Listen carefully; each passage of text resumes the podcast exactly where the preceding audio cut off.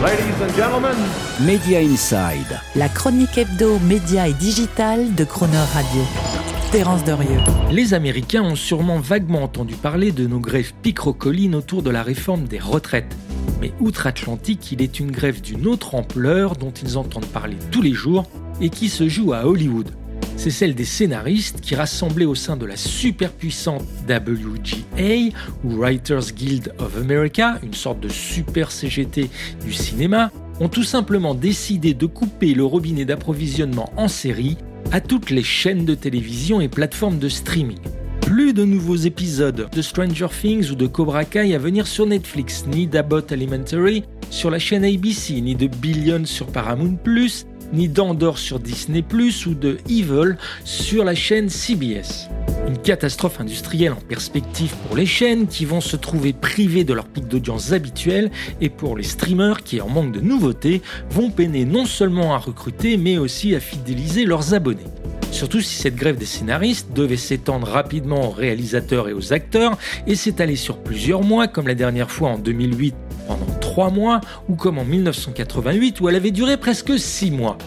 Catastrophe industrielle Eh bien non, tout le contraire en fait. Cette grève tombe plutôt bien à pic et encore plus si elle devait durer car elle est en fait synonyme d'économie fort bienvenue pour les streamers et les chaînes de télévision.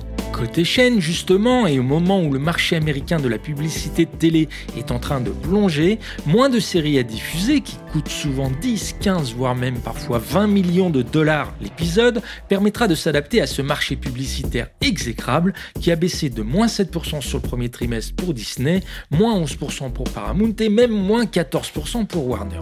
Du côté des streamers aussi, l'opportunité de cette grève est trop belle, au moment où ils cherchent tous à faire le maximum d'économies pour éponger leurs pertes abyssales, qui se sont élevées à moins 400 millions de dollars pour Disney Plus sur le premier trimestre 2023, moins 500 millions pour Paramount Plus et même moins 700 millions pour le service Peacock de NBC Universal.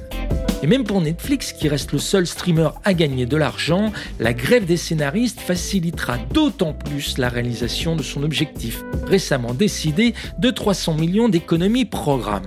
Au final, peu importe si moins de nouveautés séries signifie moins d'abonnés, parce que là aussi, ça tombe bien, de toute façon Wall Street ne valorise plus cet agrégat dans les cours de bourse et n'applaudit qu'aux économies dans le dur.